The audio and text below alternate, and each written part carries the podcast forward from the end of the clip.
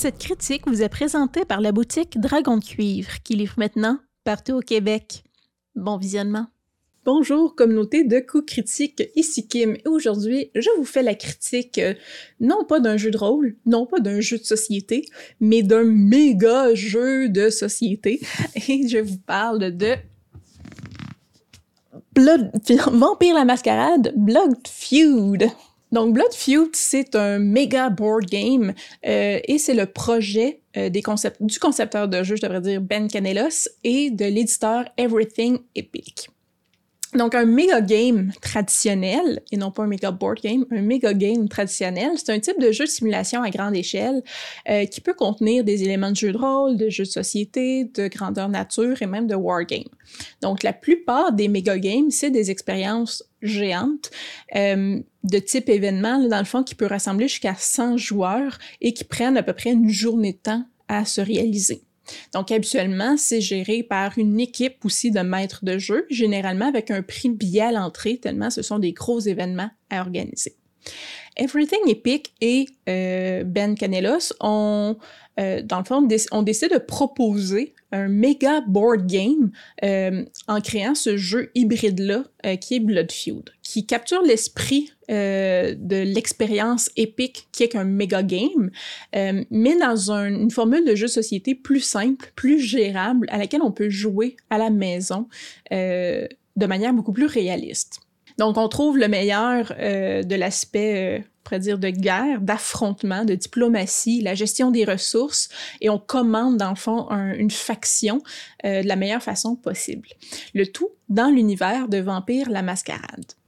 Donc, Blood Feud est un méga board game, un jeu stratégique hautement thématique. Euh, qui se joue en équipe entre 4 et 32 joueurs et c'est dirigé par un ou deux compteurs qui interagissent euh, avec le jeu aussi. Donc le jeu euh, est basé sur le principe de tour chronométré, euh, donc qui se joue en temps réel. Par exemple, le premier tour, de jeu dure environ 10 minutes euh, et chaque tour de jeu par la suite euh, devient de plus en plus court pour accélérer le rythme et rendre le, tout plus, plus rapide, plus, plus frénétique, je pourrais dire. Donc, dans ce jeu à thématique de Vampire la Mascarade, vous pouvoi incarner un des clans classiques de, euh, du jeu de, de, de, rôle. Donc, vous pouvez faire un gangrel, un Malkivian, un Bruja, euh, les Saint-Clair, les Nosferatu, Toréador, Trémère et Ventrou. Ventru, devrais-je dire. Donc, chaque clan vampire a ses propres disciplines euh, et ses propres, on pourrait dire, pouvoirs différents euh, qui peuvent être utilisés pour, euh, on dire, jouer différemment au cours de la partie. 50% euh, des joueurs, par contre, doivent jouer des humains, ou un clan humain à proprement parler. Donc, on va retrouver dans les, on pourrait dire, les clans un peu classiques qui sont quand même connus dans l'univers de, Vampire la Mascarade. Là.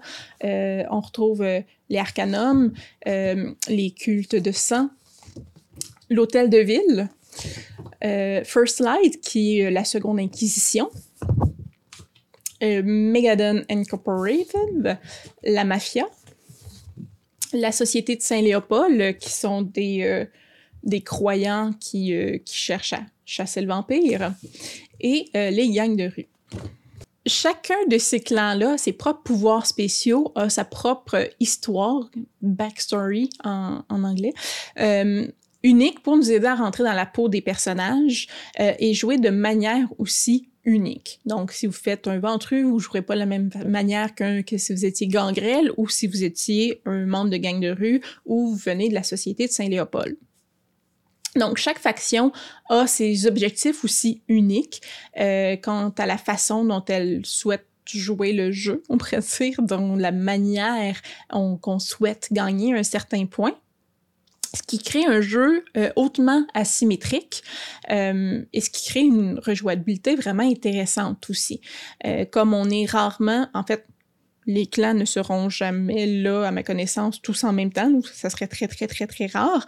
Euh, donc, les combinaisons seront différentes à chaque fois. Euh, les intérêts des clans sont différents à chaque fois. la manière de jouer, les interactions qui se créent sont différentes, donc chaque partie devient différente. Donc on dit que ça se joue entre 4 et 32 euh, joueurs. Je reviendrai, mais une de mes critiques principales, c'est à 4 joueurs, ça perd un peu de son intérêt, ou du moins on, perd la sensation de méga board game. Euh, on gagne beaucoup à être plus de joueurs. Et euh, donc, ça se joue sur euh, quatre stations de jeu différents. Donc, on n'est pas tous à la même table, tous autour du même plateau de jeu. Il y a quatre stations différentes où les équipes doivent se séparer. Donc, si vous êtes seulement quatre, ben, il y a une personne par clan et vous êtes tous à la même table de jeu il y a une alternance qui se fait. Ça perd beaucoup de l'aspect stratégique qui est intéressant dans ce jeu-là. Donc, les quatre rôles dans l'équipe, donc ça commence, je vous dirais, à être vraiment intéressant en haut de 10 joueurs. Euh, donc, premièrement, on a le marché. Donc, le marché, c'est l'endroit où euh, les différents clans, dans le fond, se rencontrent pour acheter, échanger des ordres, des cartes d'avancement, des jetons d'ambition, euh, pour améliorer ses capacités en général, la puissance de votre équipe dans le jeu. Le deuxième, la deuxième station, c'est le paysage urbain, le cityscape c'est l'endroit où vous pouvez placer, déplacer euh, stratégiquement vos unités sur le, le plateau de jeu, qui est un, dans le fond, une construction d'une ville euh, avec différents endroits. Et donc, les personnages euh, peuvent déplacer aussi des barricades pour ralentir l'ennemi. La troisième station, fort importante, c'est la station qui se nomme les ordres. Et c'est là qu'on va jouer secrètement des ordres liés aux unités euh, et aux joueurs sur le plateau. Donc, euh, ce qu'ils font réellement sur le plateau, gagner des atouts supplémentaires en travaillant, transformer des êtres humains en vampires. Donc, le plateau de jeu, le Cityscape, euh, se joue en déplaçant les unités, en mettant des barcanes qui renforcent une stratégie, mais on a aussi un jeu secret qui est qu'est-ce qu'on fait dans le fond quand les autres ne regardent pas. Donc, comment qu'on gagne des atouts, comment qu'on on, on navigue de manière un peu sinueuse en arrière-plan pour, euh, dire, pour pénaliser l'adversaire. Finalement, la quatrième station, c'est le conseil. C'est l'endroit où vous pouvez négocier des événements. Donc, les événements majeurs qui vont affecter euh, le gameplay euh, vont se négocier ici entre les différentes factions. Vous pouvez aussi acheter des nouvelles cartes ambitions et gérer les cartes ambitions de votre faction. Euh, donc, les ambitions euh, vous aident à gagner la partie. Hein? Toujours intéressant. Euh, et donc, c'est toujours bon de communiquer avec votre équipe les besoins du moment ou ce qu'ils ont besoin pour vous pouvoir agir correctement à votre station. Donc, le principe des quatre stations trouve vraiment, comme j'ai dit, son charme et son intérêt quand vous êtes au moins quatre personnes dans votre clan et vous allez, les quatre personnes, à les stations différentes pour faire progresser différents plans en même temps. Par contre, durant ce tour-là, vous ne savez pas nécessairement ce que les autres font, s'ils réussissent ce que vous avez prévu dans votre grande stratégie de départ.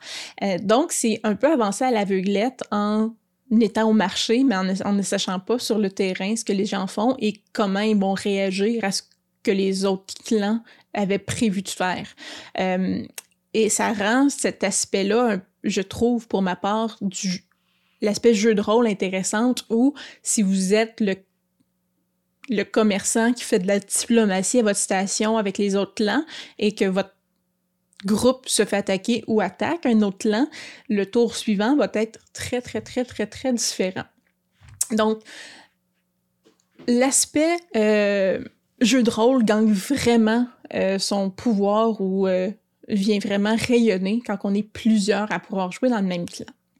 Donc, le jeu aussi, euh, je disais qu'il y a une forte thématique, donc s'inspire très grandement du monde de Vampire la Mascarade en ajoutant des scénarios pour les conteurs pour avoir une approche narrative. Donc, il y a deux modes de jeu différents qui sont offerts. Le premier, qui est très board game, jeu de société, comme je vous ai décrit avec les différentes stations. Donc, il peut être très, très, très stratégique et rester là.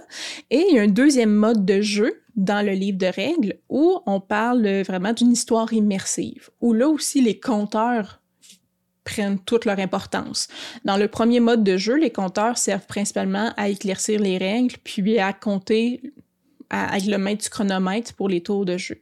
Donc, dans le mode euh, de jeu de l'histoire narrative immersive, les compteurs vont vraiment lancer d'événements, les événements orientés des, des moments de la partie ce qui fait que on retrouve vraiment l'aspect jeu de rôle où on doit réagir, on doit improviser, on ne peut pas rester attaché à une stratégie de départ immuable, on doit s'adapter à un scénario euh, d'un maître conteur euh, qui arrive euh, un peu... Il, nous force à réagir un peu à l'improviste.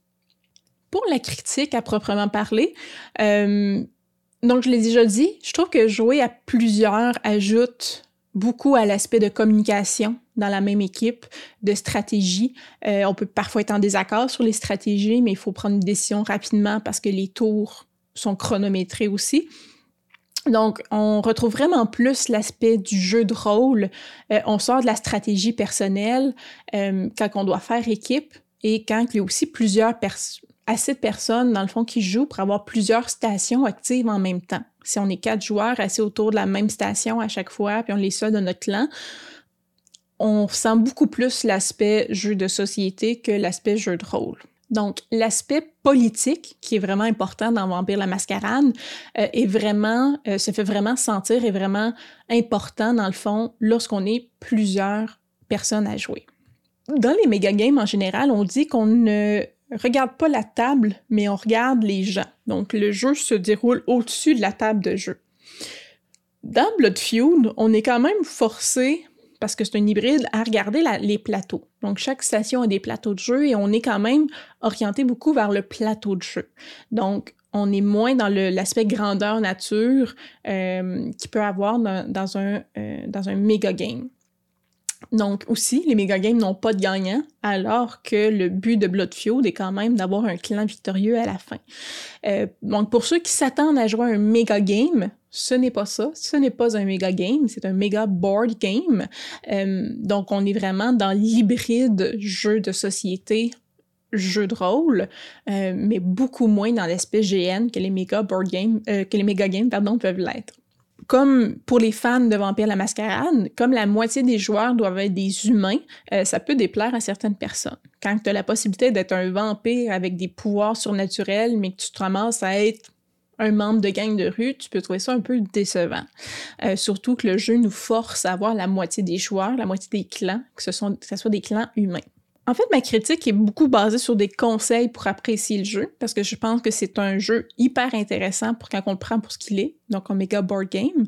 Euh, pour être apprécié à cette juste valeur, faut et faire ressortir le côté jeu de rôle, faut être un gros groupe et aussi accepter de faire des alliances et, entre les factions pendant un certain temps et de trahir et de jouer sur ces relations sociales-là. Donc, ne pas se concentrer seulement à une stratégie vraiment très jeu de société avec nos cartes puis notre petite partie à nous, mais vraiment jouer l'aspect jeu de rôle où on rentre en relation avec les autres clans, où on fait des accords, accords que nous allons trahir éventuellement quand c'est le bon moment pour nous, euh, mais vraiment jouer sur les relations sociales à l'extérieur des cartes et des plateaux de jeu. Donc, si vous restez assis sur les mécaniques du jeu de table, euh, donc être plusieurs personnes aussi va perdre son utilité euh, et le tout va devenir seulement mathématique. Vous allez faire stratégiquement, mathématiquement, ce qui est le meilleur, ce qu'on fait pas tout le temps quand on joue à des jeux de rôle. Donc, oser sortir de la stratégie mathématique, même si on a des plateaux de jeu, c'est vraiment là que le jeu va vraiment prendre de, toute sa saveur et tout l'aspect euh, hybride entre le jeu de rôle et le jeu de société que c'est supposé avoir. Alors voilà, c'était mon explication et ma critique du jeu euh, Vampire la Mascarade Blood Feud, jeu euh, fort intéressant qui se déroule dans un univers fort connu des jeux de rôle qu'on aime tant. Si vous avez des questions, si vous avez des commentaires, écrivez-les juste en dessous de la vidéo ici pour euh, ça me faire toujours plaisir de répondre et d'avoir une discussion avec vous. Euh, si vous aimé la vidéo, un petit like nous encourage tout le temps. Et sinon, si vous avez quelques piécettes dans vos poches et que vous voulez voir toutes nos vidéos en avance, vous pouvez nous rejoindre sur notre Patreon. Et sur ce, ben, je vous dis euh, ayez du plaisir, bonne partie, à la prochaine. Bye!